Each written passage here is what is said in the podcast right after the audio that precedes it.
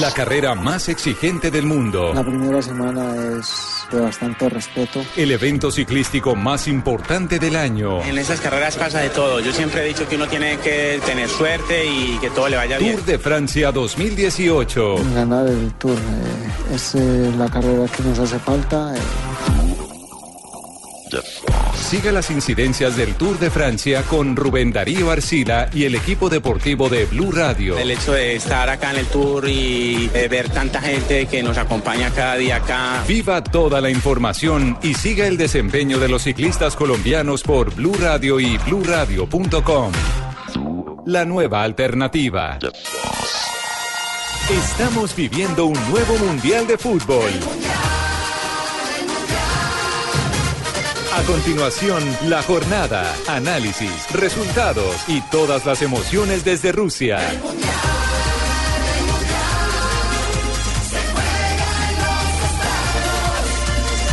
Blue Radio presenta Blog Mundialista, en directo desde la Copa Mundial de la FIFA Rusia 2018. Blog Mundialista, en Blue Radio y bluradio.com.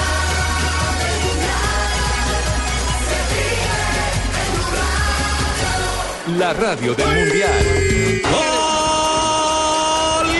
de Colombia.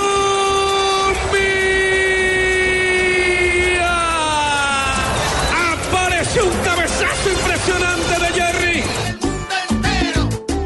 Yo estoy tranquilo, siempre con los pies en la tierra y los ojos en el cielo, como, como lo he dicho. Estoy tranquilo, que sea Dios quien obre mi vida y que me lleve al lugar que Él quiera, ¿no? Ahora seguir trabajando para, para lo que se viene y prepararnos, prepararnos. Increíble lo de Cuadrado hoy también. Barra me la metió para Cuadrado. Qué linda pelota. Cuadrado, cuadrado, cuadrado, cuadrado.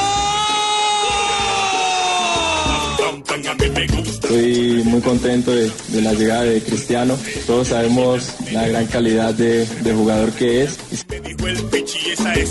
Seguramente el profe, eh, yo digo que va a seguir, que va a seguir y para nosotros eh, va a ser muy importante seguir, digamos, eh, algo que hemos iniciado.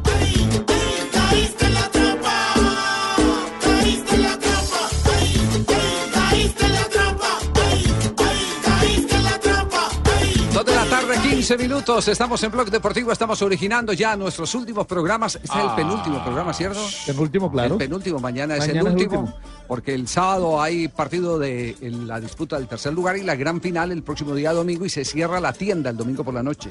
Empiezan los ingenieros a desarmar lo que ha sido nuestra casa durante más Se de acaba esa 45 joda ya. Javier. ¿Por qué, Pingo? Alegría, yo con ganas de mojar la yuca ya. ¿Cómo así? No. no, por Sí, o Dios. sea, comer, comer comida colombiana. Es que esa joda por acá. Yuca, yuca cocinada con. eh, Claro, con comida colombiana, con pi- pipitoria, lo nuestro, lo de Bucaramanga. es que ah, esta bueno. joda por acá, esa gente uno no le entiende nada y tragan unas cosas que, uy, no. Sí, ¿verdad? La. Pero, pero eso hablaremos más adelante porque atención hay ¿Quién quiere noticia en el la mundial se conoce el eh, eh, se, cono- se conoce el árbitro el árbitro de la final de la Copa del Mundo y tenemos que decir con mucho honor que desde hace más de seis meses Rafael Sanabria venía insistiendo de que el árbitro de la final que estaba proyectado por las calificaciones y seguimientos que había hecho la comisión arbitral de la FIFA sus eh, asesores analistas era el nombre de Pitana, eh, nombre que nosotros discutíamos porque su presente en Argentina y en Sudamérica... Dirige mal en Argentina. y, y- y en Sudamérica dirige regular. Y resulta que en el Mundial se fajó un gran Mundial y se fueron cumpliendo los pronósticos, lo que quiere decir que le va eh, mejor de visitante. No digamos esto muy alto porque de pronto puede generarle problemas con la señora. El hombre juega mejor Sí. de visitante. Sí, sí. Entonces, Rafael, eh, ya se confirma entonces. Ah, ah, ah, eh, el Lucho va a presentar la sección de Rafael, sí. Pues sí, sí, si me da la oportunidad, sí. Pues, Bueno, entonces que, que suene el pito y, y usted presenta la sección de Rafael. Ay, Rafael Caperucita, te voy a comer. Arriba, abajo, arriba, abajo. Sanabria, cójame el pito.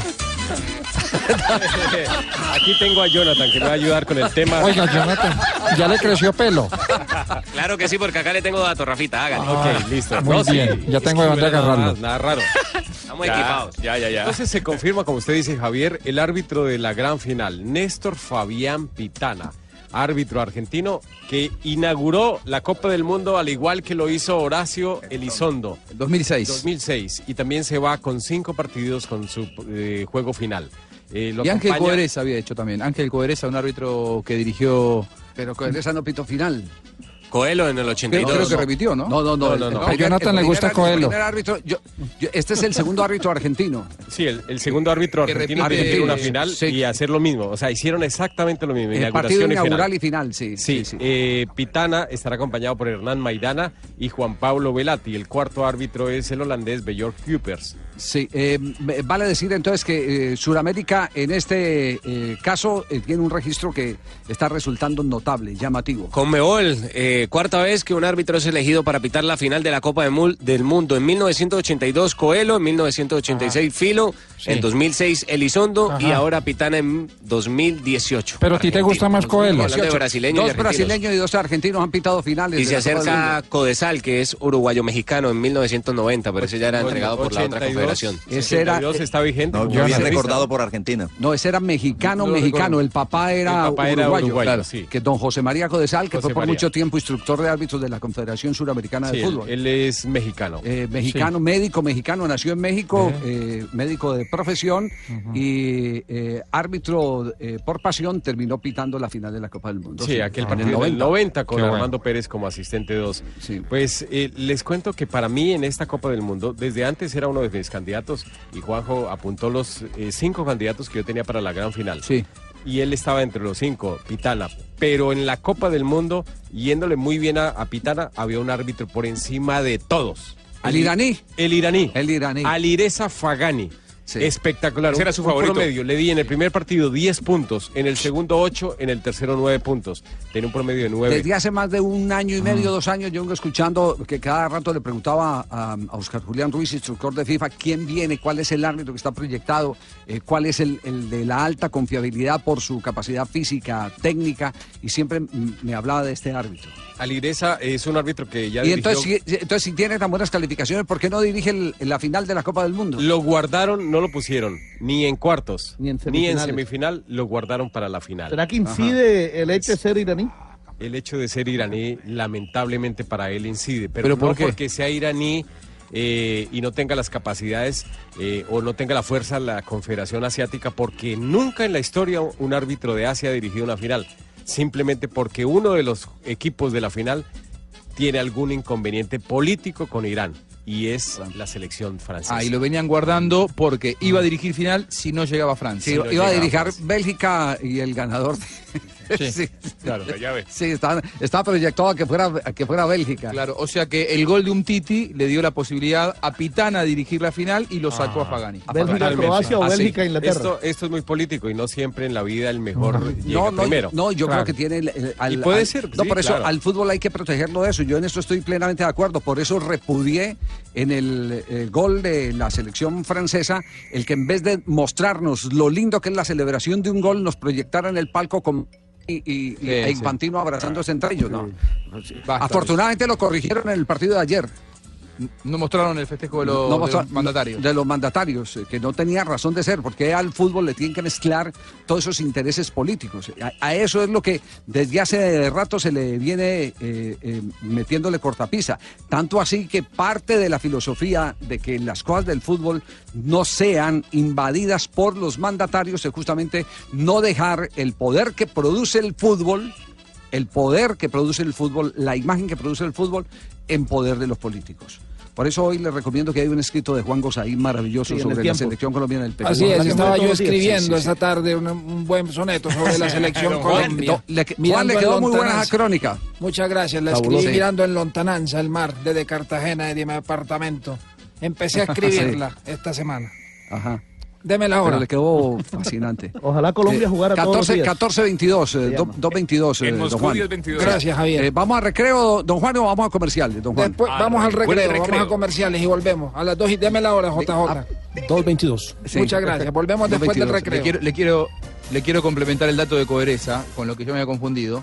era hasta aquí el único eh, árbitro argentino que había dirigido dos mundiales. Pitana lo igualó con este mundial. Él había dirigido en el 70 y en el 78.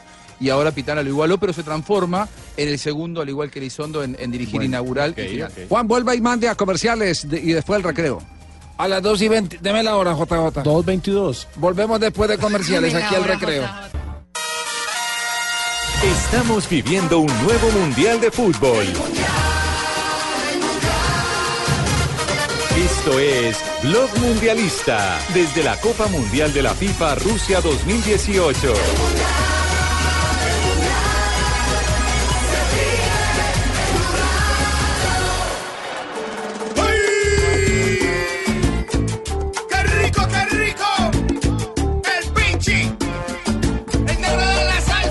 Está terminando la Copa del Mundo y hay una figura sobresaliente, el defensor goleador, que es colombiano. Bueno, y muchas Jerry gracias, muy contento y ya pues preparándome para lo que viene y, y afortunadamente las cosas me están dando toda la gloria para Dios.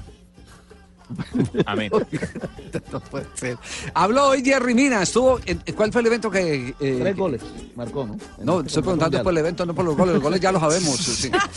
Fueron de cabeza, Fabito, fueron de cabeza. No me diga. Es más, sí. No sabía eso. De gracias por recordarme.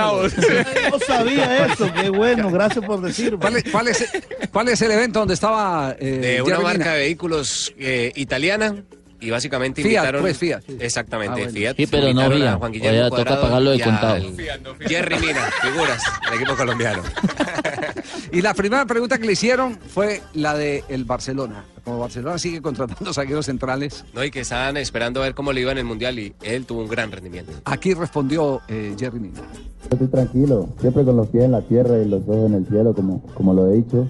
Estoy tranquilo, que sea Dios quien obre mi vida y que me lleve al lugar que Él quiera, ¿no? Yo siempre voy a tratar de hacer lo mejor posible para mí, para, para mi equipo. Y no, espero, espero que donde me toque, si es en Barcelona o si me toca partir, eh, hacerlo de la mejor manera. Pero hasta el momento estoy feliz en- en el Barcelona.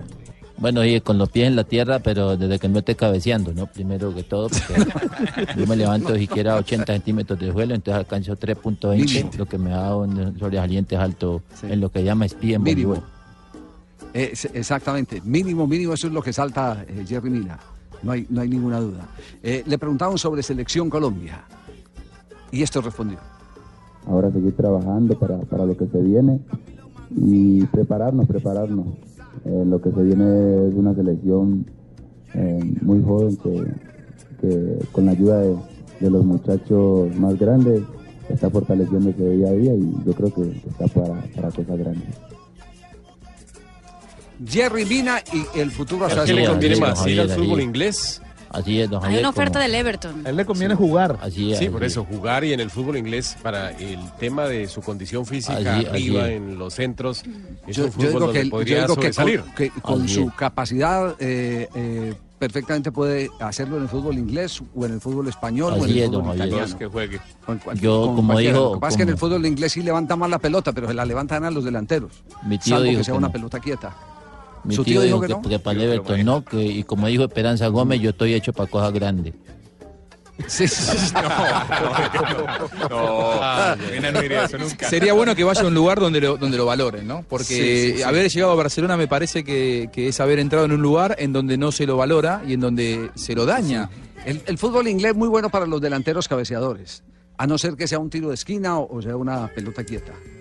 También creo que eh, un equipo donde el estilo de juego no lo obligue en un mayor porcentaje a ser él el conductor de la salida del inicio. Es decir, el Barcelona, los defensas son los iniciadores del juego. Entonces tienen que ser una perfecta técnica, un manejo de los tiempos, saber cuándo conducir para atraer ¿Y usted, rivales. y usted cree, profesor Castel, que no lo tiene? Eh, eh, creo que todavía le falta. ¿Qué le falta? Sí. ¿Qué le hace falta? Sí. Sí, estamos, estamos de acuerdo, en eso tiene que mejorar mucho. Y otro, y otro aspecto en, en lo táctico es Eh. que él no está para jugar línea de tres. No. Un equipo que juegue línea de tres lo complica. Bueno, lo pero, complica. pero, pero eso de que le falta a Javier y profesor Castel, una cosa también es llegar a un equipo en la mitad de la temporada y otra cosa es Es llegar cierto. desde el inicio. Eh, él llegó en medio de una temporada, cuando ya estaba iniciada. No era la Eh, opción para llegar en este Correcto, momento. correcto. Llegar desde el inicio yo creo que de pronto ahí tenía más capacidad para adaptarse a un sistema de juego. Y no solo eso, pero recordemos que el fútbol brasileño termina justamente en el mes de noviembre. Él había jugado toda la temporada en el fútbol brasileño y estaba cansado también cuando llegó al Barcelona. Así, Sin no, tener no- vacaciones. no- sí, no tuvo vacaciones, eso también cuenta. Esa parte Y también además yo necesito practicar estuvo nuevos también bajos de, de, de lo que es la, la choque, entonces para estar como Sí. en nivel. Entonces necesito vacaciones para eso. Muy bien. Su pana Juan Guillermo Cuadrado lo acompañó hoy en la rueda de prensa, ¿cierto? Sí, sí. Y así es mi panita. Se ahí el hombre de Necoclí. Es- no su pana, no el suyo, sino el de. el- Sí, el lo de que pasa- Jeremina, sí, sí. Este mete más que calzón de gorda. Sí. Qué horror. Feo. Qué feo. Lo pensé, me imaginé. Imaginó la gorda. Esa esa imagen y no, no, no es algo que quiera volver a, a pensar. Bueno, y como con este calor encima. y, y como Cuadrado estuvo, como Cuadrado estuvo ahí en, en- en el evento, lo primero que le preguntaron fue por Cristiano Ronaldo, porque ayer Cuadrado, recordemos, fue noticia, ¿no, Marina? Exactamente, ya publicó la foto diciendo que no había ningún problema, que La la vida era ce- ceder las cosas exactamente y pues se dio la camiseta número 7 para Cristiano Ronaldo, nada más y nada menos. Queda por saber todavía cuál usará Cuadrado. Esto fue lo que dijo sobre el particular Cuadrado. Estoy muy contento de, de la llegada de Cristiano. Todos sabemos la gran calidad de, de jugador que es y seguramente va a aportar mucho a, a la Juventus, ¿no? Y con esa hambre que él tiene siempre de, de ganar, yo creo que es uno de los mejores en el mundo. Entonces yo creo que con todo lo que él ha vivido, su experiencia nos va a ayudar muchísimo. También Cuadrado habló de Peckerman. El técnico de la selección Colombia. Sí, permítame un instantico porque el 26 es eh, reunión del comité ejecutivo de la Federación O sea, Colombiana de deciden la continuidad o no. El 26 se decide si sigue o no sigue Peckerman. ¿Va a estar Peckerman ahí, no? El 26 Sí, claro, el, comité, el tiene el, el comité tiene que aprobar tiene que aprobar eh, la propuesta del presidente y la propuesta del presidente es le renovamos por lo mismo porque no tenemos más plata y, y con lo mismo sigue siendo uno de los técnicos mejor pagados del planeta. Bueno. Con lo mismo. Claro. Porque Bueno, lo- por año por año le- eh, es cuatro millones y pico. Lo que pasa es que usted suma, eh, pone en el tapete costo-beneficio y nadie se puede quejar de los resultados No, de Peckerman. Javier, yo la verdad Dos mundiales no- consecutivos. no dos mundiales y dos mundiales por primera vez en la historia ganando Claro. los, los grupos. Y, y pasar a Sí. esa Quinto y fase es- noveno. es más dinero, además. Sí, sí. ¿Y las condiciones? No creo que acepte porque ha subido el predial, el Transmilenio, me está llegando el recibo. Acuerde que a usted tiene apartamento, aparte del contrato, tiene apartamento gratis y conductor gratis y carro gratis. Pero los servicios me tocan pagar. Exacto. La única condición, la única, bueno, dos condiciones, ya dijimos una, ¿cierto? Eh, El eco- no, perdón, Javi. No agregarle más. eh, La económica no sería. Me parece que no, no habría que- inconveniente. no, no yo Yo no soy creo un técnico de muchas condiciones. lo que le pagan en Colombia. La otra es que hay que cortarle el vuelo a su nefasto representante, Eso es más complicado. Pascual Lescano. Eso es más complicado. Claro, ese, ese sí ya es un tema complicado. El tema es con Pascual Lescano, quedaron absolutamente aburridos. ¿Cómo es la figura? de- ¿Con sí. Pascual Escano sí, Pascual Escano no o Pascual Escano sí con condiciones? Exactamente. Con- con- Pascual Sí, con Lescano con condiciones. condiciones. Y condiciones que simplemente se limite a, a manejar eh, la Ah, relación pero- contractual, pero no a influir en las decisiones administrativas de la Puede- Federación pueden arreglar. Javier, pueden arreglar eso, pero al final, si el tipo tiene tanta confianza y se ha metido Se vuelve a meter. sin tenerla. eh, Eso, sin- eso sin no depende de Pascual dado, es Lescano, ¿no? Eso, eso depende de quién deja los espacios. Eh, El espacio suyo se lo, se lo van eh, eh, demoliendo a medida que usted va permitiendo que alguien entre. Así es. Un Sí. vacío se cubre con alguien que tiene Que va entrando. ganas de crecer. quiere- Claro, que quiere- que va entrando. Cuando hay un vacío institucional, el, el problema es, muchas veces de la institución y él lo ocupa. Ahora sí, aquí está Cuadrado hablando de Peckerman. Seguramente el profe, yo digo que va a seguir, que va a seguir y para nosotros eh, va a ser muy importante seguir, digamos, eh, algo que, que hemos iniciado y, y tratar de, de- de conseguir eh, algo juntos. Entonces es con, con lo que ya hemos venido trabajando, eh, tratar de, de llevarlo hacia la Copa América, que es como lo más cerca que, que tenemos y seguramente él no va a dejar a su familia. Sí. Eh, finalmente se le preguntó a los dos favoritos del Mundial, a Juan Guillermo Cuadrado y a Jerry Mina. Estos respondieron sobre el favoritismo este domingo entre la selección de Francia y la selección de Croacia. No, yo creo que los dos, las dos selecciones son grandes, grandes equipos que, que se merecen el título, que Dios decida ahí. Pero en los dos, en las dos selecciones tengo compañeros, entonces eh, voy 50-50 por ese lado. yo también voy 50-50. 50-50, el, el miti miti No se famoso, comprometieron ¿no? en nada. Sí, sí, sí. sí. Sí. Yo pensé que Cuadrado por la amistad 50 con 50. Pogba iba a decir Francia. ¿Y la posibilidad de Peckerman para Argentina? No sé, Juanjo, ¿tiene noticia o qué? figura. Eh, crece la, la figura del manager en la, en la Ay. selección argentina. Que venga para Eh, hola. Ay. Ruperto, ¿cómo estás? No, no te escuché todos estos días que a Ay, Argentina le fue mal en el Mundial. Bueno, estaba un poco perdido. colombiano. Eh, sí, como tú sabes, estaba en Rusia. Cuando a la Argentina le va mal, vos sos colombiano. Y cuando a la Argentina le va bien, sos argentino, Yo ¿así? tengo el- mi- En Argentina dice que sos veleta. La mi- ¿Cómo me dijo? Sos un panqueque, un veleta. Voltearepas a los Me está yendo voltearepa. Ay. Sí, sí.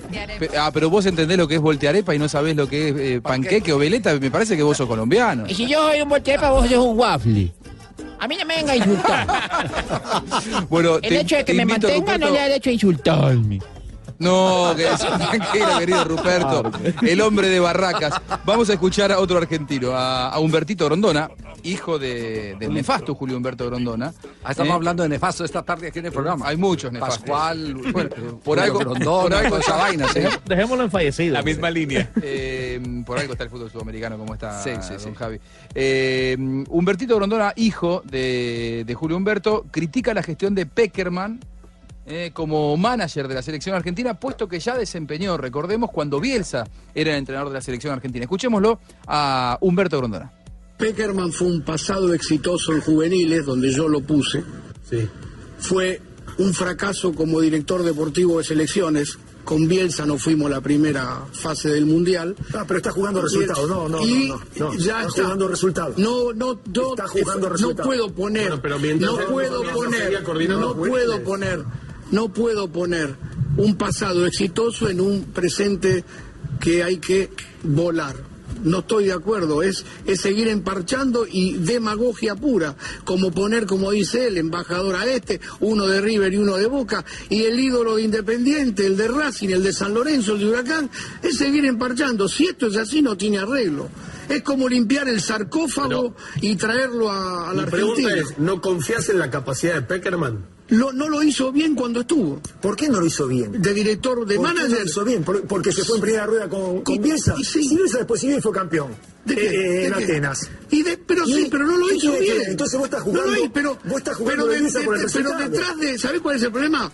Detrás de toda esa gente estaba el presidente que murió, ¿eh? ¿Y qué tiene Ahora no está lo mismo. ¿Y qué tiene no, no que estoy ver? de acuerdo. ¿Qué querés que te diga? Me piden una opinión, te digo Bueno, que pero- para mí es un pasado está- exitoso. está bien, no te es presente. no te gusta- no es no- presente. no- no te gusta Peckerman, No porque la veo venir, no, es presente. No, lo juzgues por el resultado de No, no, Bielsa. no, bueno, por eso te dije, ¿soy malo o bueno? ¿Qué crees que sea? No, te, no lo puedes jugar por el resultado Bielsa.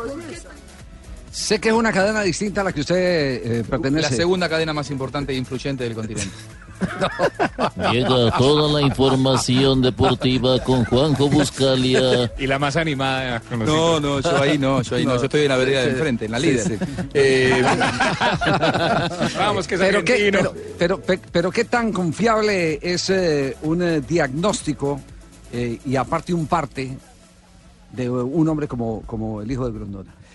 poco confiable. Eh, no, no le fue Como- bien. Como un vertico. Él dirigió la sub-20 y le fue muy mal en la sub-20. Eh, le ha ido muy mal como entrenador. Eh, el tema es que en la Argentina se habla de eh, tener que recomponer el trabajo de selecciones juveniles. que ¿Van por Guardiola? Bueno, pero eso, eso a nivel de mayores. A Peckerman se lo quiere para otra gestión, que es recomponer a las selecciones juveniles. Hoy eh, un Peckerman Boy como placente es técnico de la sub-15. Yo quiero. Sub-17 la maneja Aymar, también, hombre de Peckerman. Sí. La sub-20 era de Becachese, que le renunció a San Paoli y San Paoli se va hoy o mañana. Eh, entonces no hay técnico de la sub-20. Lo que se quiere es llamar a un tipo que apadrine a todos los eh, técnicos sub-20, Qué envidia. sub-15, y esa persona sería Peckerman. No para que tenga injerencia en las elecciones mayores, sí ser un coordinador, pero lo que quieren es que él se ponga a trabajar, ya no como director de la sub-20, director técnico encargado, sino como el, el- el que de alguna manera administre todo lo que es el trabajo de las juveniles. Ahí es donde lo quieren a. Sí, eh, a nivel, est- estaba hablando ayer, antier, eh, no, no, ¿cuándo fue el, antier? Fue el partido, el partido de, de Bélgica-Francia. Eh, estaba hablando con José Luis Chilaver y estamos haciendo el mismo diagnóstico.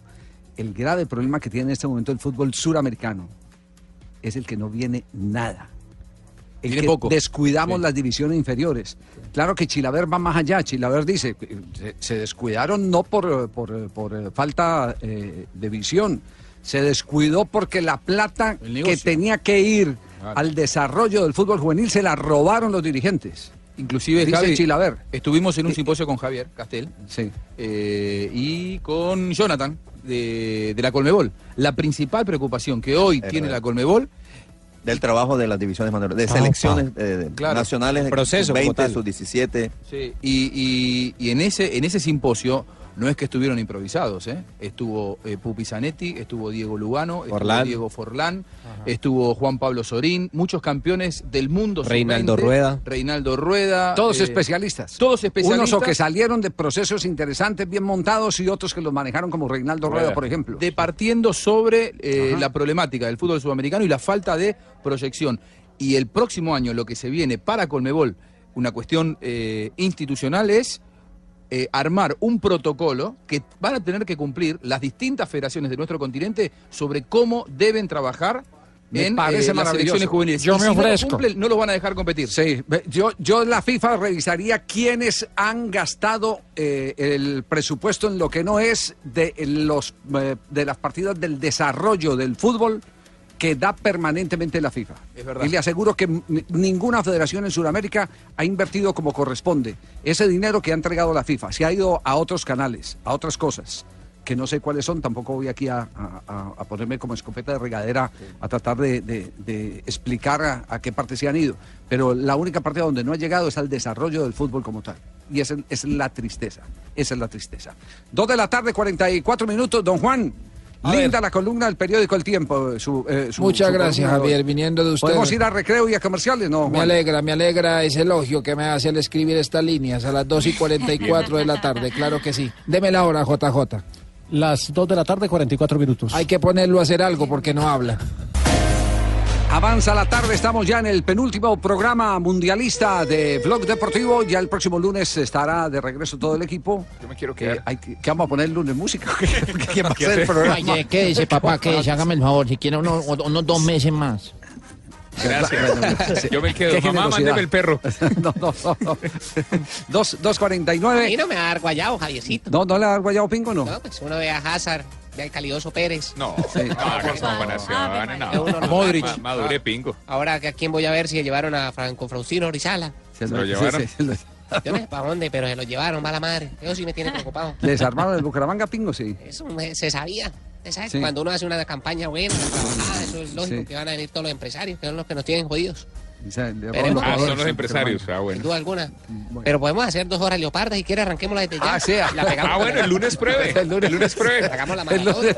Que era el doctor Gallego que usted hace Dos horas leopardas, ¿sí? Dos horas- sí. Eh, podemos repetir la etapa JJ el lunes, la etapa del lunes la podemos repetir completa. Hace un, resumen, hace un resumen de todos estos días. Sí, Lunes descanso. Ah, es día de descanso, jodidos además. El lunes estaremos de el compras. Sí. ¡Venga! Estaremos de compras en noticias. los outlets. Noticias internacionales, eh, Marina. Eh, Javi, en ese momento el Mónaco, eh, no sabemos si Falcao va a quedar o no en el equipo, en el conjunto monegasco, pero hay un indicio, porque el Mónaco acaba de sacar la foto oficial de la nueva camiseta del equipo para la temporada 2018-2019 con Falcao García. Es la indumentaria de visitante, camiseta verde, eh, muy linda a propósito, y dice lo siguiente, elegante, original y única. Con Falcao García, siendo el único jugador. El único jugador. El único. Sí. Nah, imagínese qué preocupación tan arrecha. ¿Qué? ¿Por qué? Nos vamos a quedar sin delantero para la Copa América. ¿Por qué? Que dice que sacó cam- camiseta, que es un indicio, ahora se lo van a llevar preso. No, no, no. No. no. Bingo, no. Eso fue lo que yo interpreté. No, no, no. Interpretó, mal. mal. sí, interpretó mal. Ah, bueno, qué pena, bueno, y hay noticia de Francia, una noticia llamativa a esta hora. Pues Javier, hay un patrocinador de la selección francesa. Uno se imaginaría que todos están contentos eh, con la patrocinar a la selección, que podría ser campeona del mundo. Pero hay uno de ellos que ha perdido plata. No puede ser. Sí, ¿Y está a punto de la quiebra.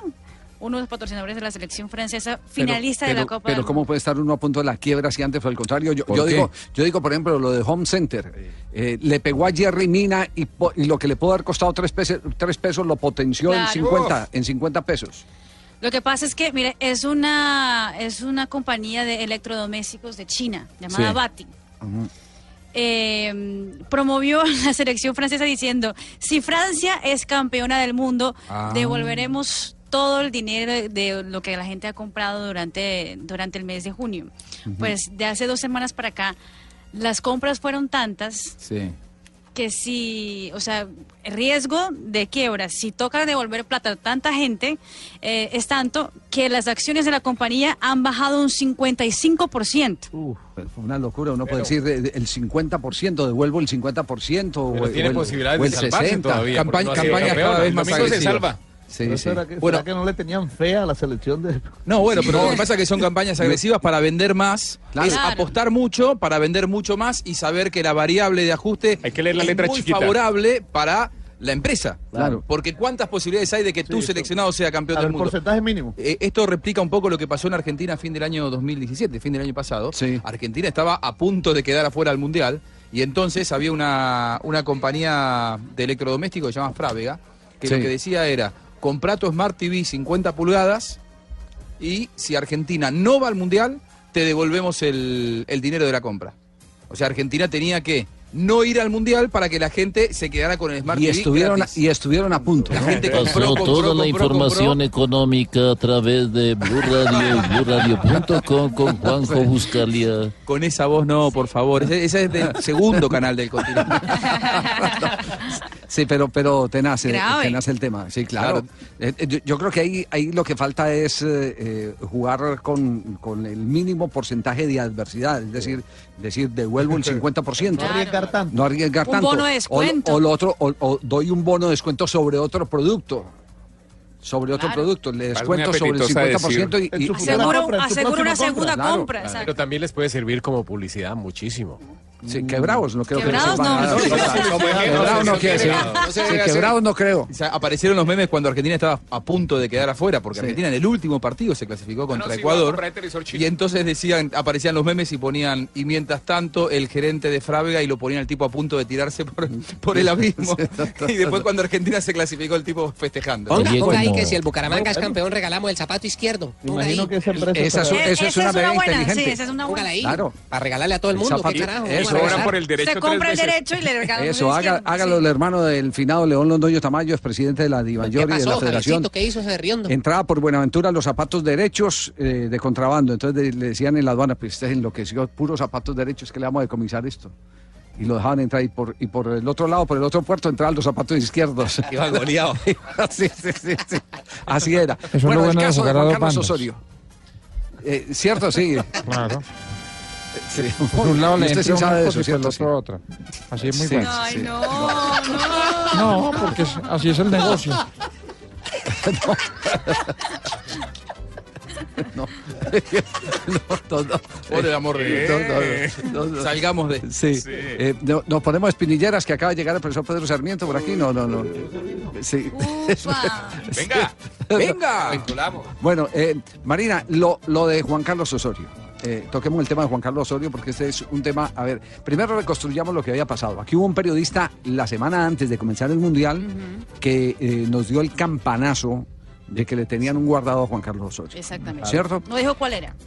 Después averiguamos Sí. y nos manifestaron, le están montando Omar Cerón era ese periodista. O- Omar Cerón, sí. Se llamó Monterrey. cuando la famosa fiesta de los jugadores mexicanos. Exactamente. Después, después montamos, después montamos la, la investigación y logramos establecer eh, el que detrás de eso ah, hay unos intereses muy marcados que son los intereses de apoderarse de la selección mexicana, porque cuál es el fenómeno que se está dando en algunas selecciones del mundo y cuál es el problema al que se están enfrentando muchos seleccionadores, que hay una gran presión de tipo económico en unos casos y otra de tipo físico. Claro. llévame este jugador, te ganas esto, te ganas lo otro, te ganas lo de más allá, y ahí es donde empieza el trabajo sucio, bien sucio de los representantes.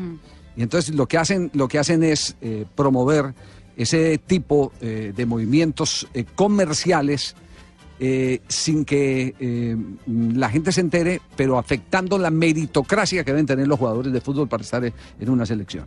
Y, todo parece indicar, antes del Mundial, por lo que nos habían dicho, que esa era la filosofía de ese escándalo, ese guardado que le tenían a Juan Carlos Osorio. Pues el guardado salió, pero no salió apenas lo eliminaron.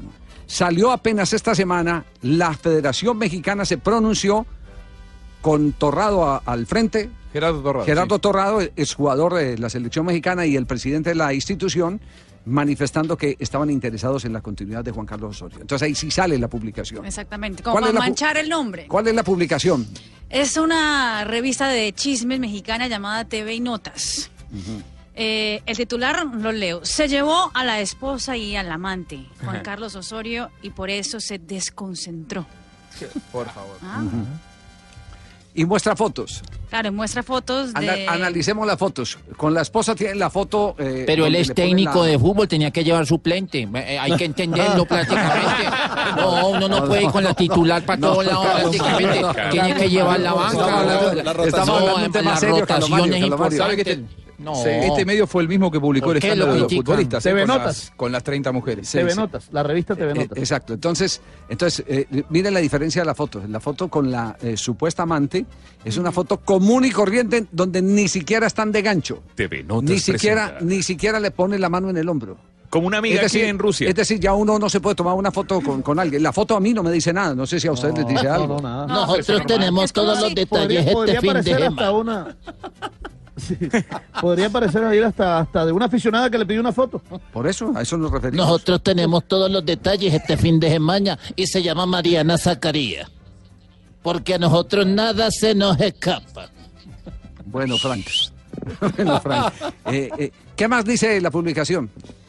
Bueno, dice, después de que el director técnico de la selección mexicana de fútbol, Juan Carlos Osorio, de 56 años, nos quedó a deber al ser eliminados del Mundial de Rusia, nos enteramos de que las desconcentraciones que tanto le han criticado Por en los favor. dos últimos partidos que disputó el Tri se debieron a un lío de faldas, pues desde el Ay. 2016 el técnico sostiene una relación sentimental con la reportera deportiva Mariana Zacarías, de 30 años, a quien se llevó a Rusia, a pesar de que su familia estaría allá. Platicamos con una persona muy cercana al técnico y a la reportera quien nos contó lo siguiente. ¿Qué dice? Entonces le, le preguntan cómo es que llevó a Rusia a su amante a su esposa. Entonces responde diciendo, pues él siempre decía que lo tenía todo controlado, que podía con su esposa, con la amante y con el equipo. Aunque desde que anda con esa chava se distrae mucho. Perso- perso- de- de- de una persona cercana al cuerpo Sí. técnico y a la periodista. Exactamente. ¿Y por qué no revelan el nombre, la fuente? Claro, o sea, sí ¿Sabe es... quién es el dueño de esa revista? ¿Quién? El diario Récord. Ah, ahí está. Que busca poner al técnico.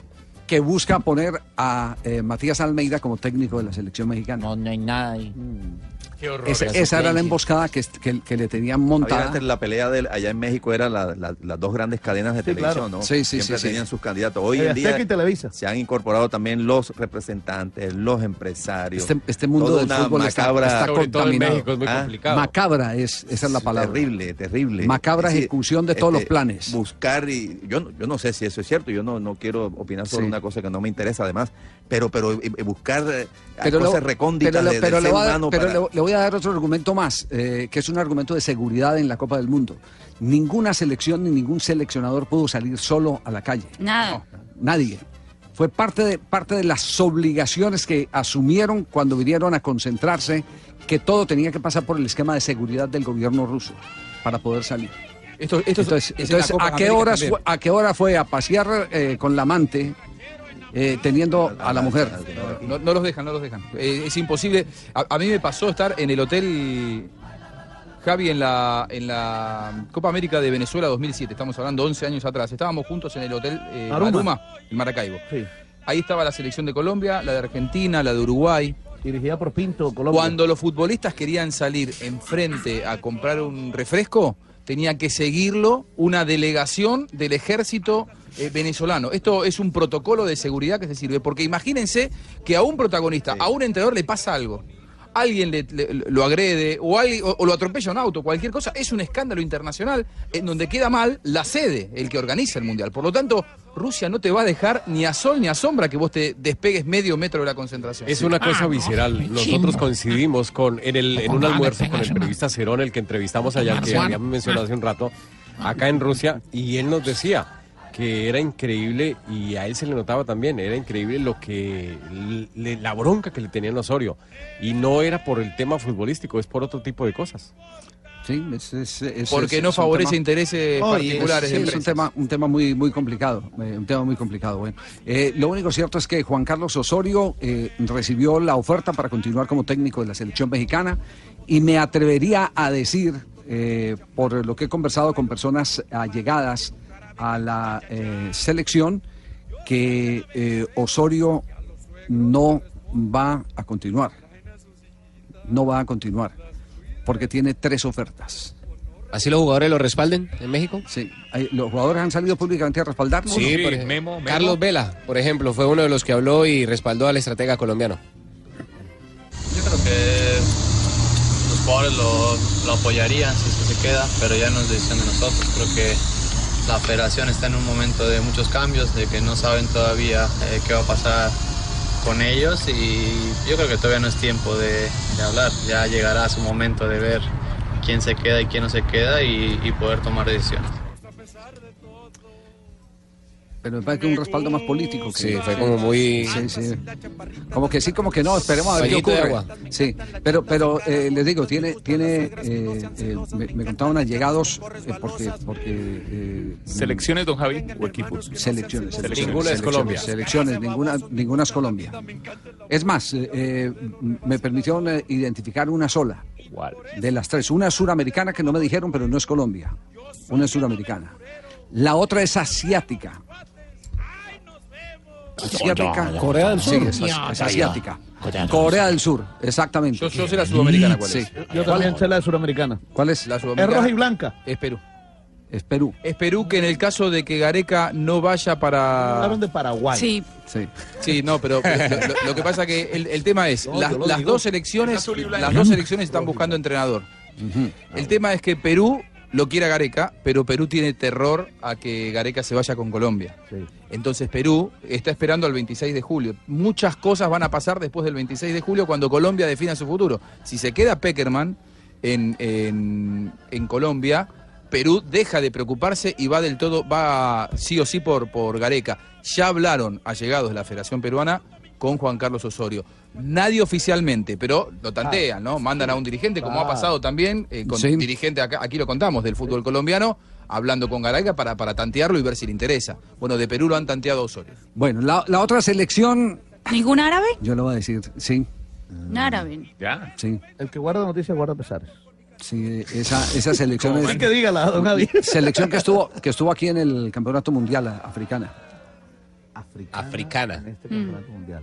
Que cuenta con un astro del fútbol internacional. Exactamente. Ah. No, no, Fabio, Fabio. Sierra Leona, sí. No, no, no, de, Eh, ¿Cuál es el astro? ¿Cuál es el astro ¿Cuál es el astro? ¿Cuál es el astro A ver, africano que ¿cuál está en el mundo? ¿Cuál es el- cuál es el Egipto, Egipto. de Marruecos? ¿Cuál es? Diga- diga el astro. Eh, Exacto. Diga el astro. ¿Quién dijo Egipto? Yo. No, pues. ¿Sabes qué? Vamos a comerciales más bien. Si vamos a ¡Ay. Fabito! Mapa Mundi para Fabito. Esta es Blue Radio, la nueva alternativa con Virgin Mobile y desde 22 mil pesitos eh, cuadras tu mes de telefonía celular con datos, chat de WhatsApp y llamadas. Además tienes gratis la suscripción a Lola Music. Y si compras por la web o por la app, te llevas megas de Facebook gratis. ¿Te gusta que te papachen? Bueno, pégate a Virgin Mobile y prueba por qué son los primeros en servicio. Virgin Mobile, todo, todo es para ti. Estamos en el único show deportivo de la radio.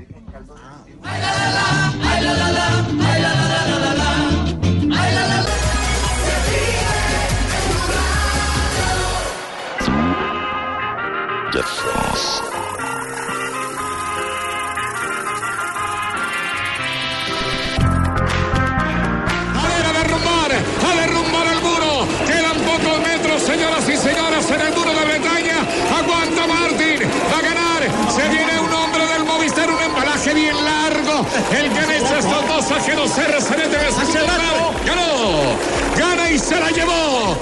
No pudo el del G2R. Entra el líder de la carrera, entra el BMC. Todavía no ingresó a la meta. Con Dumolar. Entrando Egan Bernal con Tour de Francia en el día de hoy, novedades, lo que ha pasado en la carrera, ¿esta fue la quinta o la sexta etapa? Esta- Jota, esta perdón fue la pregunta, sexta. eh, como la sexta, La exacto, es para sí. ubicarnos porque nosotros estamos todavía en modo mundial y a veces perdemos eh, la rueda Así para utilizar el Viernes. término ciclístico. La, la etapa ¿Sí? número 6, etapa de 181 kilómetros y bien movida la, la jornada de hoy. Se esperaba el, el desarrollo de los últimos 16 kilómetros porque había doble, doble paso por el muro de Bretaña, un premio de montaña corto pero explosivo.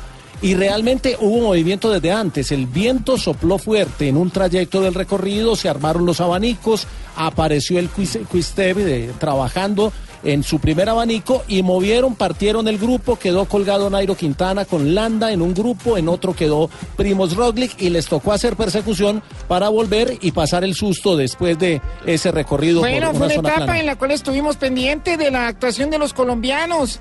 Eh, fue importante toda la transmisión que tuvimos el día Sí, de hoy. Los así, así como dice Rubencho, eh, como dice JJ y Juanjo Buscalia cuando llegan a fase 2, se abre la puerta de los bustos. No, la puerta de Se los abre la sustos. puerta de los bustos. Y hoy sí que hoy sí que hubo Hace sustos para para Romain Bardet que tuvo un problema mecánico ya en el último tramo de la etapa y también para Tom Dumoulin que se le partió la bicicleta, se quedó esperando el auxilio mecánico, era en un sector estrecho, casi no le cambia la bicicleta y terminó perdiendo 53 Terminó segundos. perdiendo Dumoulin.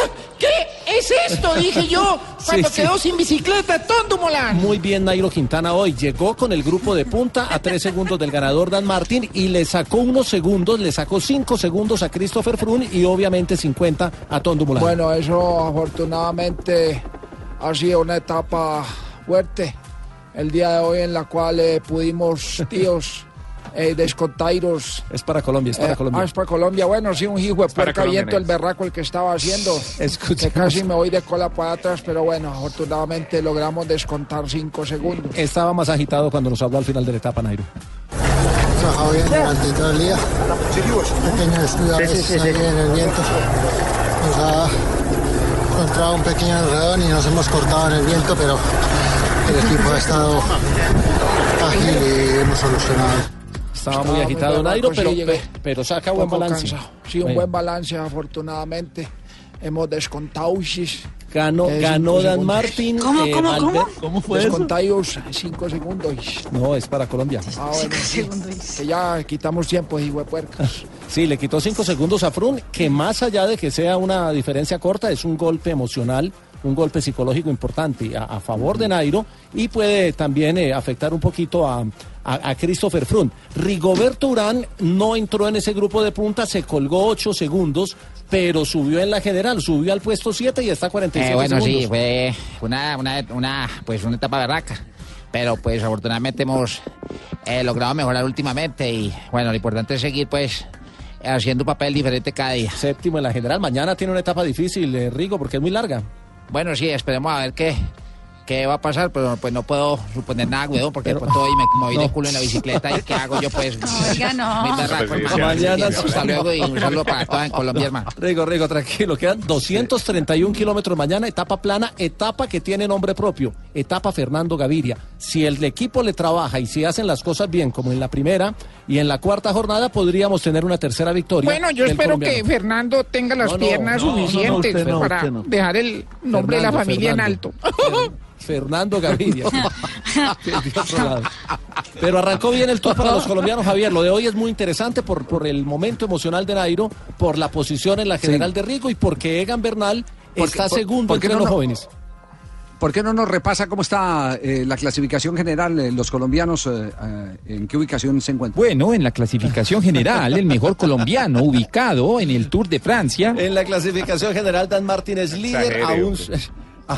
No, el líder es Mara Vermael. A Geraint Thomas es el hombre del Sky, está a tres segundos y Van Garderen completa el podio a cinco segundos.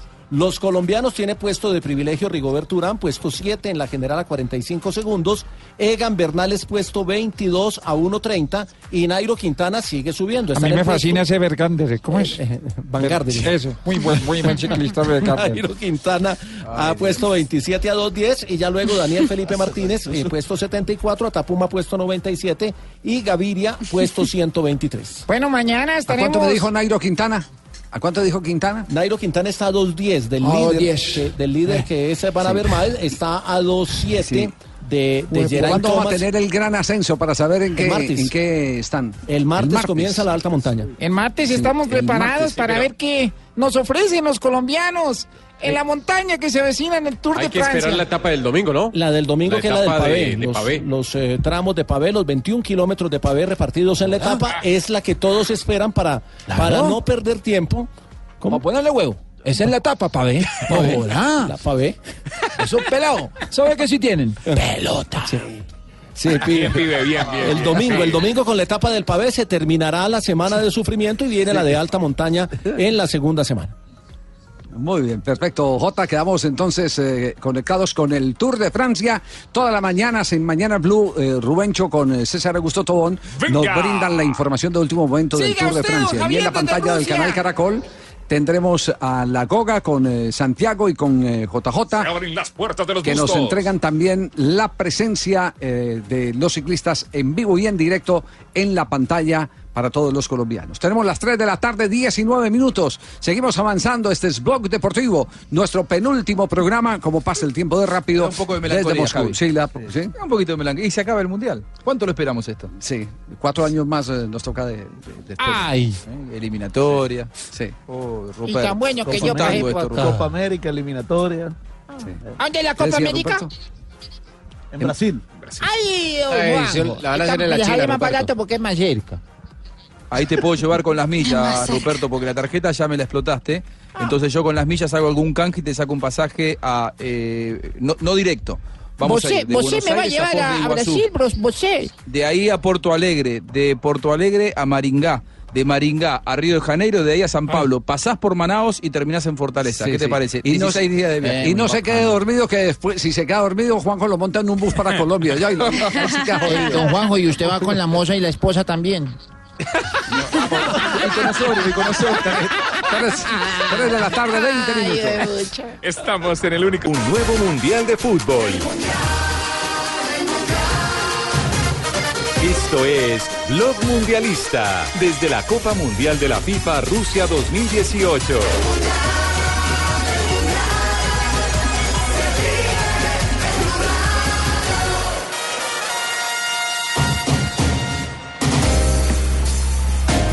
Tres de la tarde, 24 minutos. En este momento está circulando entre los madrilistas la tapa de marca del día de mañana que tiene que ver con el colombiano James Rodríguez. Exactamente, vuelve a estar James Rodríguez en la portada del diario madridista eh, y dice lo siguiente, James quiere volver a Real Madrid, colombianos eh, por el mundo.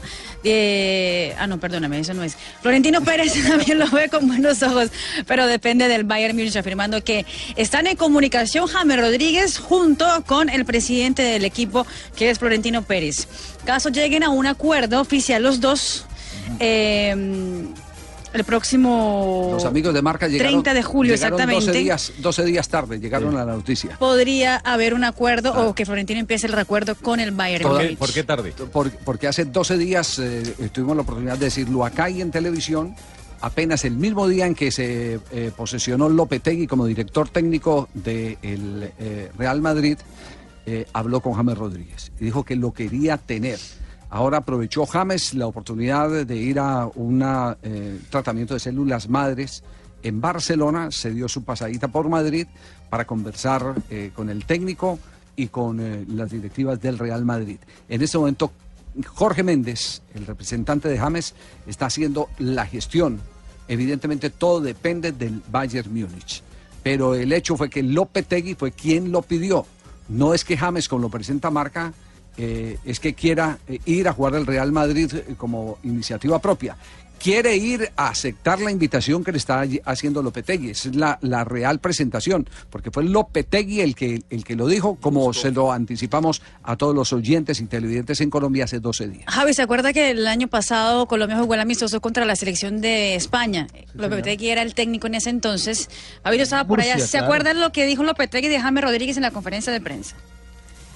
Que era, que, o sea, que, que Colombia tenía que uno Ah, que bueno, ponerla en el respeto mundial porque tenía un jugador que era Siempre ha hablado- extraordinario, hablado que era un top 5 en el mundo como James Rodríguez. Todo eso confirma la versión. Exactamente. Confirma la versión, la preferencia que tiene por un jugador como James Rodríguez Lopetegui. Ahora, Javier, Sí. tiene, tiene dos. Ahora, como James está jugando de otra manera, le agregó cosas para transformarse en un mediocampista más todoterreno, más interior. Eh, y el Real Mm, Madrid. eh, no, yo esa teoría la discuto porque la conversé con el mismo James eh, en, eh, en Múnich. Eh, él jugó en esa posición en que lo puso Eh, Jenkins, con- jugó con, con ah, Ancelotti. con, con Ancelotti. Pero no, Ancelotti. Ancelotti. no, lo, no lo asumió como ahora, como si lo asumió, digamos, Sí, más profesional, más, más Bueno, decidido. ya- un jugador más maduro. Lo que pasa es que pasaron cuatro años y el Claro, fútbol cambió claro. mucho. Cuando él, cuando él abandonó el Mundial del 2014, en su primera temporada en Real Madrid, lo ponían ahí y lo aceptaba a regañadientes porque se estaba viniendo el concepto este de los interiores y él quería jugar de enlace. Ahora el que no juega de interior, el enlace que no juega de interior se queda fuera. Modric, sin ir más lejos, es enlace y Es juega de interior. interior. Y entonces ahora Lopetegui ve que tiene a los dos interiores, Cross y Modric, ya de 32, 33 años, y necesita también reforzar esa zona del medio del campo con un jugador del nivel de la categoría de James que le puede hacer el trabajo que ellos dos hacen. Ahora, James tiene la capacidad de que como interior puede jugar por cualquiera de los dos costados. Eh, sí. Sí, de verdad que es muy esas muy complaciente eh, tener todas esas posibilidades. Eh, pero no me han felicitado por el cumpleaños. Ah, está cumpliendo años. Ah, 27 años está 27 cumpliendo años. hoy. Sí, sí. Bueno, que los cumpla feliz. Serenata, eh, vallenata para James entonces. ¿Hasta qué horas es, es el programa? Eh, hasta las eh, eh, 3 y 55. Ah, no, no, Claro. no alcanzo a Eh, cantar todo el disco.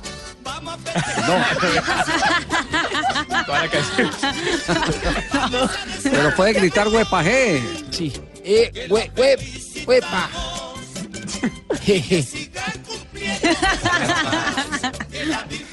Tiene que cuidar que de mi parte nada en la vida le faltará.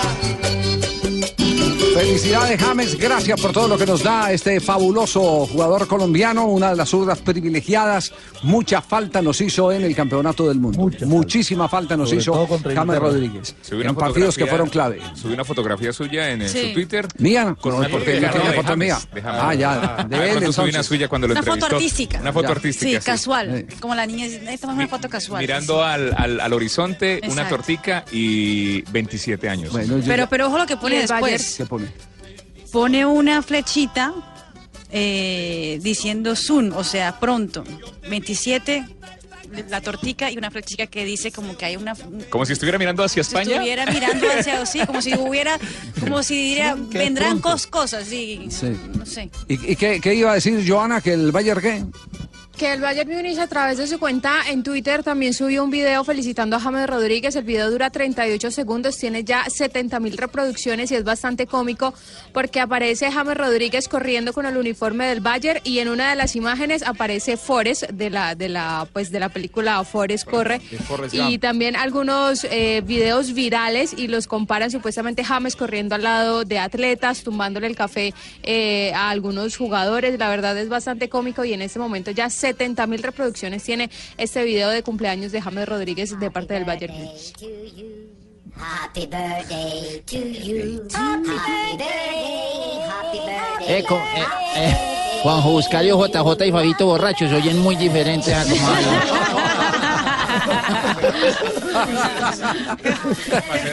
Tres de la tarde, 30 minutos. Ya vamos a hablar aquí en Blog Deportivo. Eh, tenemos corte comercial, eh, W. Sí, tenemos corte comercial porque después eh, del corte vamos a tener eh, toda la información de lo que hizo Francia hoy, de lo de los croatas Y lo de el eh, fotógrafo que pasó a la historia en esta Copa del Qué Mundo, bueno. el salvadoreño. Centroamericano, sí. Sí, qué, qué gesto tan interesante el de los jugadores, sí, sí, sí. Le dieron, le fotos, ¿eh? Claro, le, le- le gritaban a su cámara. Le gritaban a la cámara y después le pusieron las gafas. Ese man se la echó. Y ¿no? después de que todos estaban encima, el hombre no soltaba esa cámara y seguía obturando, pues, obturando. lo besaron y todo. Sí. Nada, él entendió cuál era el papel que tenía que hacer. sí, sí. Ahora, ahí es cuando se pone a prueba también el- el- la vocación, ¿no? Profesionalismo, sí. Porque en el momento en el que se te caen no uno ni dos, diez tipos encima y, y te están aplastando, el tipo nunca soltó la cámara y nunca dejó de sacar fotos. Es, el tipo tiene vocación realmente, porque cualquiera por ahí otro se pone a ¿Sabe que se no, enoja, no se es, no es eh, fotógrafo, es periodista con cámara. Es verdad. Que Es ahí es verdad. donde se marca la diferencia. Exactamente. Es- es reportero gráfico. Es un Eh, reportero gráfico. Tiene el valor de un periodista. Y llamó la atención también, Javi, de que, Jefe, que de- apunte, jefe. en esa en esa euforia, Rakitic, en toda la euforia del gol, de la clasificación, de la locura del señor en el piso, sale y le antes de volver al terreno de juego le pregunta a él, ¿estás bien? Sí. Que, o sea, que todo el mundo dice, pues en esa euforia mucha, muchos se Oh, hubieran claro, ido y claro. y- Se en Vida español, se ¿qué se lo devolvió. se lo dice en español, ¿estás bien? Vida le dio un beso. Vida se y devolvió, le dio un beso. le pidió disculpas, le dio un beso, lo ayudó a acomodarse y siguió Sí. jugando. Ese, ese, ese señor hoy es eh, la vedette de, de los periodistas en la Copa del Mundo. Mm. Eh, a- a- en un instante, eh, se lo contagió el cumpleaños. En un instante, en un instante, en un instante, lo que dijo Van Basten de Neymar. Hoy hubo reunión aquí de técnicos que hablaron eh, sobre la final y generalidades de la Copa del Mundo. Entre ellos, eh, Van Basten, que, que se considera, digamos, no un técnico de fútbol, sino un exjugador de fútbol con una visión de gran organización, Claro. como quiera que es uno de los intelectuales que está al lado de Infantino para proponer cosas, modificaciones, reestructurar eh, en algunos aspectos eh, administrativos y técnicos a la FIFA. En un instante, entonces, Van Basten aquí en Blog Deportivo. 11.32 en Moscú, en Colombia 3.32. 3.35, este es Blog Deportivo desde Moscú, ya en el penúltimo programa de la Copa del Mundo. Mañana cerraremos la tienda. Nos quedan solo los partidos del tercer lugar y de la eh, final Sábado y de la domingo. Copa del Mundo. Sábado y domingo. San Sábado y domingo. Petersburgo y Moscú. Exactamente. Eh, habló Van Basten eh, y se refirió a un hombre que nadie puede negar que en el mercado es en este momento, por su edad, el number one. El número uno. Es el Lo que futbolista le falta por dar. el dicho. futbolista que todo el mundo entiende Sí. que está para, para, para reinar eh, eh, por buen rato. Si Mbappé lo deja. Pero no lo alcanza. Es el otro, sí. Y si él se ayuda. Ah, sí, también. Y si él se ayuda. Si no rueda tanto. Porque, porque de eso eh, habló Van Basten, se refirió a ese Neymar eh, y, y se refirió en tono jocoso, quiso enderezarla. Escuchen lo que dijo el eh, exjugador holandés. Él nos ha dado mucho humor en el juego y creo que Neymar nos ha regalado muchas diversiones y eso es positivo.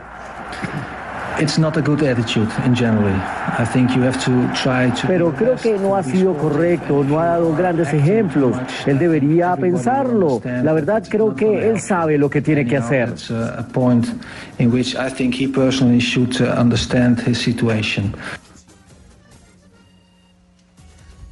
Terminó diciendo él, Neymar, refiriéndose a Neymar, por supuesto, él personalmente sabe y entiende su situación. Diciendo que tiene que mejorar todas esas cosas que para No, llegar lo- a es ser- que lo que hizo en esta Copa del Mundo fue impresionante.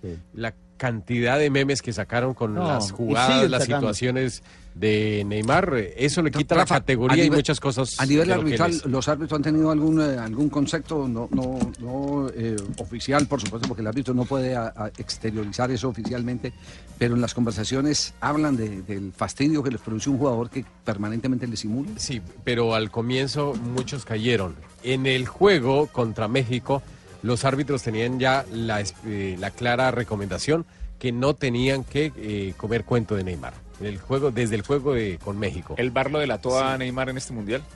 Sí, eh, por la O sea, jugada. el lo hizo quedar más mal. Por la jugada de la pena máxima contra Costa Rica. Esa pena máxima que nunca existió y que afortunadamente la corrigieron. Pero no solamente por eso, porque es que en todas las jugadas él exageraba demasiado. Él exageró cuando estaba en Brasil, en la juvenil, en el Barcelona, pero en esta Copa del Mundo hizo absolutamente se le todo. fue la mano, sí. Se le fue la mano. Se le- se le fue la mano. Javier porque no vino bien eh, Es futbolísticamente. la lesión. Intentó suplir. Entonces, intentó Por la suplir. lesión. Pero sí se le fastidia cuando no le salen las jugadas. Es un jugador que, que es muy fastidioso cuando no le sale la primera gambeta o no puede eludir al rival o está perdiendo en los duelos. Yo recuerdo un duelo que tuvo contra uno de Suiza, un número 11, cabello amarillo, eh, que le ganó todo lo- y, y empezó a fastidiarse y a pelear con ese jugador. Sí, espera que Pabito va a llamar a la peluquería a ver cuál es el cabello amarillo. La peluquería, más bien. Sí, sí, sí, sí, sí. El número 11 me quedó, me quedó en la... No, le está buscando sus apuntes Pabito, ese juego. Así, así no lo recuerdo, la verdad. Sí.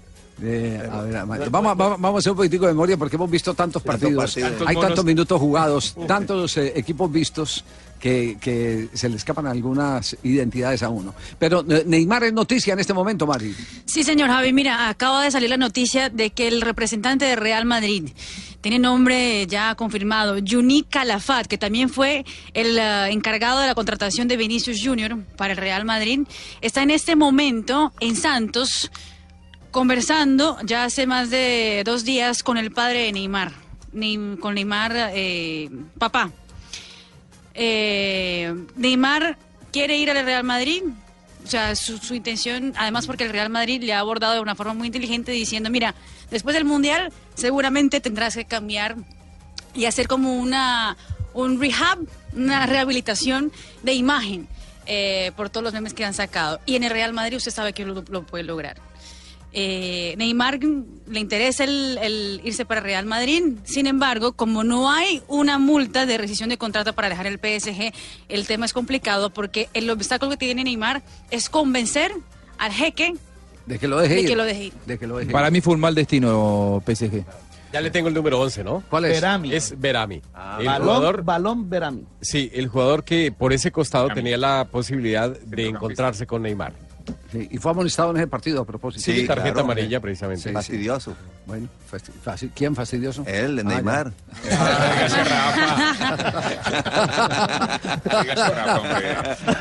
Bueno, ¿qué pasó hoy con la selección de Francia? Eh, novedades eh, del equipo francés, habló Pogba, un Titi. Eh, hay noticias de la selección francesa. Repite el uniforme también. ¿Repite uniforme? Sí. El, el equipo francés, primera sí, vez. Primera vez. Que para muchos ha tenido un desgaste menor al rival del próximo domingo y que tiene un día más de descanso. No, para muchos no, para, para todos. Es- No, porque es- pues usted- para mucho- pero para usted- muchas personas eso no influye. Usted, usted, no, claro. No, es- claro, jugó un es- partido más. Jugó un partido más el rival. Pero muchos están, por ejemplo, hay mucha gente que lo enfoca por la experiencia de los croatas Ah, y no, la no, no, inexperiencia de los, otro- no, de pero los eso- no, pero eso es franceses. no, pero eso es otra, otra cosa. Es decir, a la, a la hora de, de hablar de quién tiene más minutos de juego y por lo tanto más desgaste, que es, Sí, es- es- es algo más- físico. Más bien sería hablar cómo pueden suplir eso con su planteamiento en Ahí el no momento hay- de enfrentar no el hay- partido. Ahí no hay tutía, los números están ahí y dicen que eh, los croatas Los jugaron más, más minutos, eh, eh, estuvieron forzados físicamente Más, mucho más. Croatas ya llevan los siete minutos- partidos. Exacto. Eso Si es un suman los dato- minutos, ya han jugado Sí, siete partidos. Otra cosa, otra es. ¿Cómo influye el día de la y final? se- Y se, lo decía. No, yo no voy a cobrar aquí públicamente porque no, no, no, no, acostumbro esos temas, pero, pero en conversaciones con los amigos les decía, eh, frente a la, a la eh, fogosidad del equipo inglés, yo les decía, mire, eh, hay algo que se llama en la vida experiencia. Diga con quién, jefe. Perro viejo late chao. Perro viejo, viejo late chao. Y, y eso, y eso eh, se reflejó en el partido de, del, eh, de ayer Contra Inglaterra. Croacia, Inglaterra. contra, contra Inglaterra. Vimos la mejor versión potenciada de los uruguayos Sí. con el equipo de Croacia. Claro, porque con más fútbol en el medio del campo. Con más huevos, profe. ¿Sí? Eche, no joda. Croacia, sí, También, claro. también cuchillo en el bien, claro. sí. Todo bien, ¿Cierto, no. pibe? Sí. Sí, Claro. pibe. Mi hermano, tú me estás, Sí, sí. est- Lo estabas que hizo- diciendo lo que yo digo. Joda. Pu, pelado. Sí. Lo que hizo que Mandzukic, huevo. impresionante. Mandzukic que estaba jugando prácticamente en una pierna. No sé Metió el cómo no gol lo en una sola pierna. Cómo no lo lesionaron. Y nunca Claro. quiso salir de la cancha. Ah, Siempre metió y metió. en una sola pierna. Claro. no, Navarro. Es más, es- es más, la respuesta del técnico Dalich cuando le preguntaron que por qué no había eh, hecho ningún cambio además, a pesar del desgaste y él contestó es que ninguno se quiso salir. Entonces, eso habla de los juegos. Que llegaron a la prórroga sin, sin hacer la sustitución. Y en balance de cifras, se han enfrentado en cinco ocasiones, tres triunfos para los franceses y dos empates. Si quiere, escuchamos a Pogba. ¿Qué dice uno de los Pogba? Jugadores del equipo francés. Tenemos un grupo, un sistema ya definido. No podemos jugar como en los clubes, es diferente. Defendemos juntos y es un verdadero placer encontrar el equilibrio con Conte y Matuidi. Nos hemos compenetrado bien, el resto es jugar juntos. Y habló también un Titi. Un Titi, que es el hombre que le dio la clasificación ¿Qué a de ese Rafa equipo a Sanabria? la gran final. Estamos jugando la Copa del Mundo. En este tipo de torneos enfrentamos a los mejores jugadores, a los mejores equipos. Entonces tenemos que jugar como lo hicimos en el último partido. Tenemos que preparar este juego con seriedad. Enfrentamos a Modric, Mandzukic o Rakitic, al que conozco bien. Enfrentamos a un muy buen equipo y tenemos que hacerlo con seriedad. Ahí está el equipo francés que ya tienen antecedentes como país de haberlos eliminado a los croatas en 1998 cuando fueron locales en esa semifinal y luego consiguieron el título. La juventud contra la experiencia, ya el primer duelo de juventud y experiencia lo ganó Así la como selección Jonathan de y yo. Croacia. Sí, ya, ya lo ganó el equipo de Croacia frente a los ingleses. Lo que pasa es que estos franceses eh, tienen mucho más poder individual. Esta es una selección que llega a jugar la final todavía mm, sin encontrar el techo.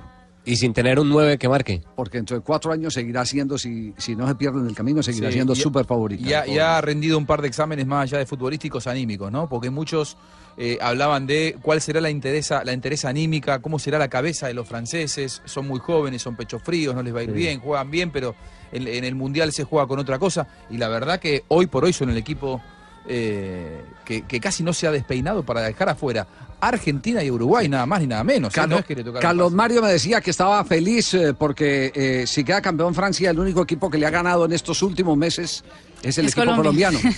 y en su casa. Sí, ¿cierto, Carlos Mario? Sí, sí. Ah, sí, es prácticamente, prácticamente, don Javier. Sí. Mm. ¿De qué estamos hablando, Carlos? Eh, Francia, nosotros le ganamos, No. nosotros teníamos todo, todo para ganar, don Javier, porque nosotros, nosotros ya nos sentíamos campeón del No, mundo. le ganamos, le ganamos, le ganamos, Carlos. Le ganamos, le ganamos. Es que lo liberté un poquito. Estaba en otra cosa. Ultimando no, el qué show. agua tan helada.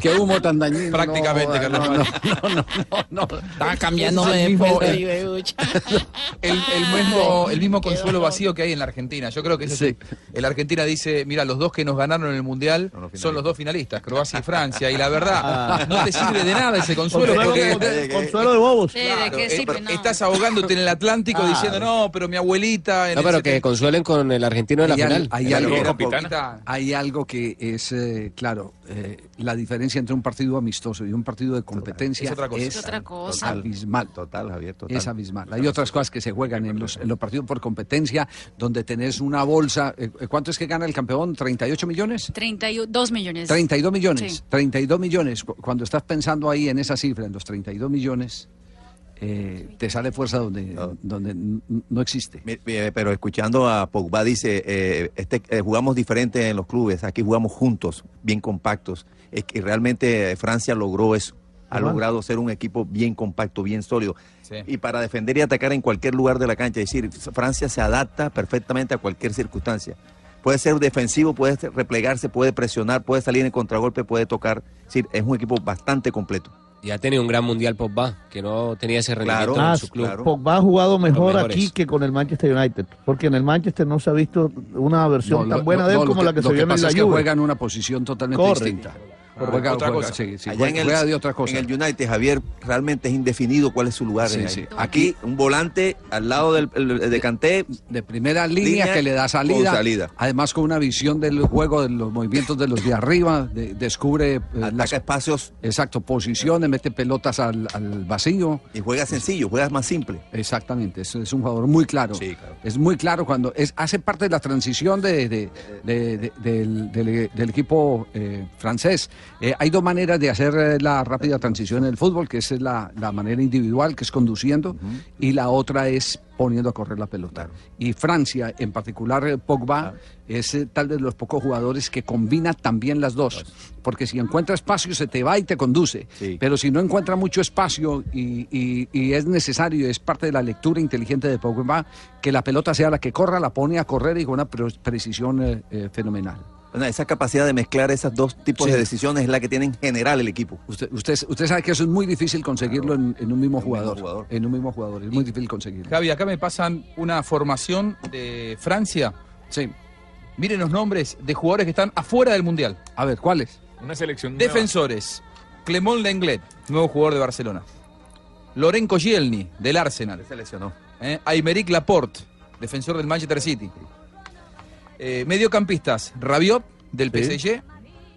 Kingsley Coman, del Bayern Múnich. Geoffrey Kondogbia, de Valencia. Dimitri Payet, del Olympique de Marsella. Todos ellos, gran mayoría de ellos, con origen africano, ¿no? Delanteros, Alexandre Lacazette, del Arsenal. Anthony Martial, del Manchester United. Y Karim Benzema, del Real Madrid. El, equipo, el equipazo que tiene Francia afuera del Mundial. No sé si hay muchas selecciones que, a las que le sobre tanto como a Francia en este momento. Bien. Eh, eh, queda, queda claro de que estamos frente a una generación. Eh, Francia logró conseguir calidad y cantidad en una un misma época. equipo, claro. En una misma época. Y eso, eso es bien importante. Eh, atención que está publicando en este momento OLED declaraciones de Almirón, el técnico de Atlético Nacional, sobre el recién llegado Villa a la nómina de Boca Juniors. Después de comerciales, los tendremos aquí en Blog Deportivo. Aquí estamos en el único show deportivo.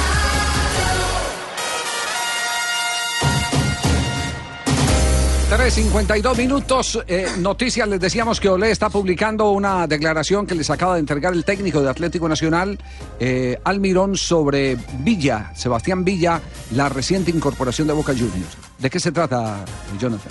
Hace referencia del nuevo integrante del equipo Boca Juniors. Dice que le va a costar como cualquier jugador extranjero que llegue a la Argentina. En Boca hay buenos jugadores, pero es un chico impactante porque juega bien, es rápido, tiene un estilo pavón.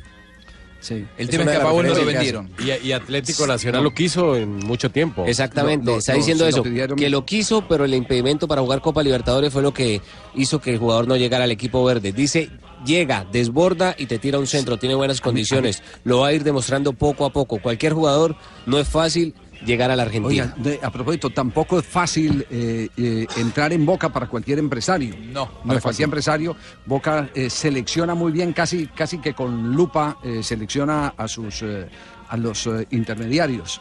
Y, y aquí sí tengo que decir con nombre propio, y además lo digo con, con emoción, porque es una persona eh, que la tuvimos en el periodismo mucho tiempo, que nos eh, eh, representa muy bien en este eh, momento, en este instante de las transferencias de jugadores eh, colombianos, porque se ha ganado una credibilidad. Juan Carlos González. El Chapo. Les, les llevó a Fabra, Sí. les llevó a Barrios. Imagínese. Y les acaba de llevar a Villa. Pero todo también parte de la buena disposición de No los jugadores no para yo. que les vaya bien, de entrenar, de Sí, trabajar todos han y que rendido. todo salga bien. ¿Sabés el único que no rindió de todos los que fueron? Cardona está en duda todavía, tiene que demostrar un poco más, pero Sí. se va a quedar. No lo llevó él. Eh, el, el problema es Sebastián Pérez. Tampoco lo llevó Claro. él. Sebastián Pérez Por no- eso, por eso es que Rey en este momento en Boca, Juan Carlos. Por eso es que le abren la puerta y. Bien. El que sí. diga le prestan atención. Ah, Exacto, él dice, tal, tú, le, le preguntaron hace eh, seis meses. Por el calidoso Hay, Pérez. hay un. No, no, no, no. Le, le pre- le pre- le preguntaron qué, qué jugador, qué jugador hay para reemplazar a Pavón y, y- y les dijo, mire, les marcó a Villa. Eh, y, y como él tiene otro socio allá en, en- en Argentina con el que comparte, que es eh, Daniel Comba, entonces entre los dos hacen la operación. Eh, Juanca se, se dedica a lo de Boca y Comba se dedica a lo de don Gabriel. Y terminan eh, haciendo estas operaciones de los tres jugadores que en este momento más pegaron en Boca, los tres los llevaron ellos. Se han ganado la confianza de Boca Juniors. Y lo tengo que decir hoy porque es el reconocimiento eh, eh, que, que está haciendo el mismo Almirón del tipo de jugador que acaba Sí. de comprar Boca Juniors. Ahora, le- les digo una cosa. Sí. El- la lesión de Fabra generó en Boca un problema que va más allá de los límites del club y que tiene que ver con la AFA. Hoy se permite tener cuatro futbolistas eh, extranjeros. ¿Cuántos tiene Boca? Son todos colombianos, pero ¿cuántos Sí. tiene Boca? Tiene eh, cuatro. ¿Cuatro no? Fabra. No, cinco si llega Cinco Villa. conmigo. Fabra, Cardona, eh, Sebastián Pérez, Wil- eh, Wilmer Barrios y llega Villa. Son cinco. Es decir, Mena. le sobra uno. ¿Por qué ellos dijeron que me traigan a, a Villa? Porque Fabra sabían que lo vendían después del Mundial. El tema es que Fabra se lesionó faltando 15 días y Fabra naturalmente se queda a hacer la recuperación en Boca. ¿Qué está haciendo hoy, en este momento, Angelici, el presidente de Boca, moviendo sus hilos? Es un hombre muy influyente, de hecho es el vicepresidente de la AFA, eh, para que le permitan a Boca, por la lesión de Fabra, poder extender el límite de, eh, reglamentario de cuatro extranjeros a cinco, porque si no Boca tiene que desprenderse de uno. Al que están ofreciendo en todos lados es a Sebastián Pérez. Sí. Eh, Porque en las últimas 24 horas había eh, eh, un interés de un equipo no de primera línea, pero sí de primera división en España por, por Sebastián. Claro, Boca Porque, porque las, porque las condiciones en que la- lo está ofreciendo Boca son favorables para cualquiera. Sí, gratis. Sí, Sí. Se, se los Sí. presto, paguen el, paguen el contrato ustedes, yo se los presto, no, no cobro. Hasta ayer, hasta ayer, sí.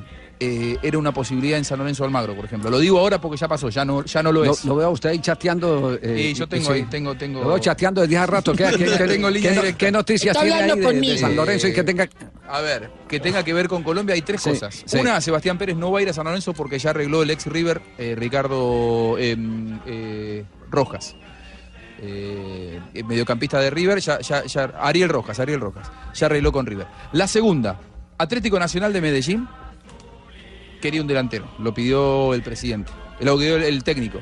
Almirón. Se llama eh, Nicolás Reñero, 21 años, delantero de San Lorenzo, vayan por él. Pidieron condiciones, eh, contacto oficial entre los clubes. ¿eh? San Lorenzo le pidió, ¿le digo las cifras? ¿Cuánto? 8 millones de dólares Sí. por el 80% del pase. 8 millones de dólares. Y hoy llegó el ofrecimiento de Atlético Nacional. El, el fútbol colombiano no aguanta una cifra de No, esas. no, no. Aguanta para vender, no para comprar. ¿Y Le- qué, qué ofreció Nacional? ¿Siete? ¿Seis? Mm, ¿Cinco? no, un poco menos. ¿Sí?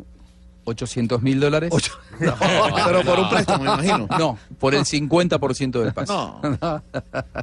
Y bueno, ob- obviamente, la, la respuesta de los dirigentes de San Lorenzo, así como. Fue parecida a esa. Dijeron no. Que no, que no. No sé si seguirán conversando, pero la verdad es que hoy las posiciones están muy lejos. Muy lejos. No, no hay, por ahora no hay punto de encuentro. Y otro colombiano que suena en la Argentina es como director deportivo Mario Yepes, se reflota una vieja intención de la dirigencia de San Lorenzo de llevarlo a Mario Yepes, que dejó una gran imagen eh, como director deportivo. ¿Qué les gusta de Mario Yepes, más allá de su personalidad y su co- conocimiento del fútbol? Que es un hombre que conoce el mercado colombiano, es decir, para captar futbolistas que lleguen a la Argentina desde Colombia y para eh, oficiar de embajador de San Lorenzo en Europa. Eh, lo que, por ejemplo, es Milito en Racing, eh, un futbolista que te abre fronteras. Bueno, que Yepes abra fronteras de San Lorenzo para vender jugadores al exterior y que Yepes, por todo lo que significa en el fútbol internacional, puede hacer eso. En los próximos días no descarten que haya una reunión. Bueno, quedamos pendientes. Vamos a este último corte eh, y ya Estoy vamos preparada. cerrando Vlog Deportivo. ¿Está preparada? Ah, María Isabel, ¿está preparada? Sí. Aquí estoy lista. Isabel. Va- ¿Está lista? Bueno, muy bien. Entonces, después de comerciales, vamos con María Isabel. Ya en instantes aquí, Voz Populi, con eh, Jorge Alfredo Vargas y todo ese maravilloso equipo, el que estamos extrañando. Sin duda alguna. Indudablemente durante todos estos días de, de Mundial. El profesor Sarmiento eh, lo, lo veo rozagante. Javier. Lo estamos extrañando usted? también. Bien dormido, porque no invita. Sí. No invita. Bien. Eh, eh, Francia o la selección de Croacia. Diga Croacia, diga Croacia. ¿Ah? Porque tengo que decir Croacia. No, no, no, diga el que usted quiera, profe. Sí. Pero, ¿Cuál? Yo creo que Francia está más descansadito. Yo creo mucho en la condición física. Sí. Obviamente que nos sorprendió Croacia en el último partido. Realmente. Administró muy bien las fuerzas, ¿no? Sí, hubo muchísima experiencia y sacaron fuerzas realmente de donde no la había. Yo le he dicho a usted cuando pisamos la cancha que ayer era prohibido jugar mal y cansarse. Y realmente estos croatas demostraron tener un temperamento fuera de serie. Sorprendieron, a mí me sorprendieron realmente. Todos lo hicieron por un beso presidencial. Oh, qué presidenta, por Dios. ¿no? La presidenta Extraordinaria. Sí, sí, sí, sí, sí. Fuera de serie, es una mandataria impresionante. No, no, no. sí, sí, sí. Bueno, no, Así se María, Isabel. Que, que mande lo que quiera. Efemérides hoy, María Isabel. ¿Cómo están todos aquí extrañándolos? ¿Verdad? No puede ser. ¿Qué, todo es lo- que más extraña de nosotros? Eh, no sé, el, el que gasta. El que gasta. No, lo que hizo más todos. no hemos podido- no, todos perdieron el año aquí, oiga. Nadie Lo único que sé es que lo es Tibaquira. No, el calor humano es el que más extraño de todos ustedes aquí en la cabina. Pero acá nos vemos la otra semana. Bueno, nos vemos allá la otra semana. Eh, ¿Qué ha pasado en un día como hoy? En un día como hoy, en un 12 de julio, debuta en las grandes ligas con los Boston Red Sox. El lanzador George Herman Roth Jr., mejor conocido como Babe Ruth. Para muchos el mejor beisbolista de la historia. En 1991... Pues fue como- Yankee. ¿Cómo? Después de ahí fue a los Yankees. A los New York Yankees, ¿cómo no? En 1991 nace en Cúcuta, ya lo habíamos dicho durante todo el programa, James David Rodríguez. Actualmente en el Bayern Múnich ha sido figura en el Banfield, Porto y Real Madrid. Y tiene una gran cantidad de títulos individuales como el de ser el goleador del Mundial de Brasil 2014. En 1998 con dobletes de Zinedine Zidane y otro tanto de Manuel Petit. Ay, cómo pronuncia bien el italiano. No, no, el francés. Ah, perdón. Francia derrotó a París, eh, en París a Brasil por tres goles a cero y se coronó por primera vez campeona del mundo. Todavía estoy difónico. Ay, no puede ser, ¿en serio? Y en un día como hoy, en un día como hoy se va un tipo para la final del Campeonato Mundial de Fútbol.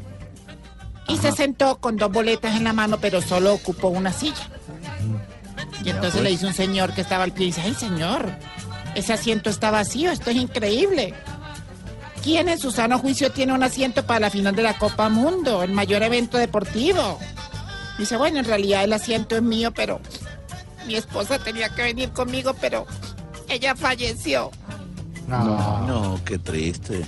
Esta es la primera Lamentable. final de la Copa del Mundo que no hemos podido estar juntos desde que nos casamos en 1966 en Londres. Y le dice el otro señor, ay, lo siento mucho, eso es terrible. Pero no podía encontrar a alguien, un amigo, un pariente, incluso alguien que, que la reemplazara. Dijo, no, todos están en el velorio. No puede ser. Don Mauro. Negrita. ¿Cómo le va? Don Javi, ¿qué ha habido? ¿Qué tal esta negra? ¡Qué pecado! La final. No, no, no. Hombre, don Javi, le recibimos aquí en Bogotá.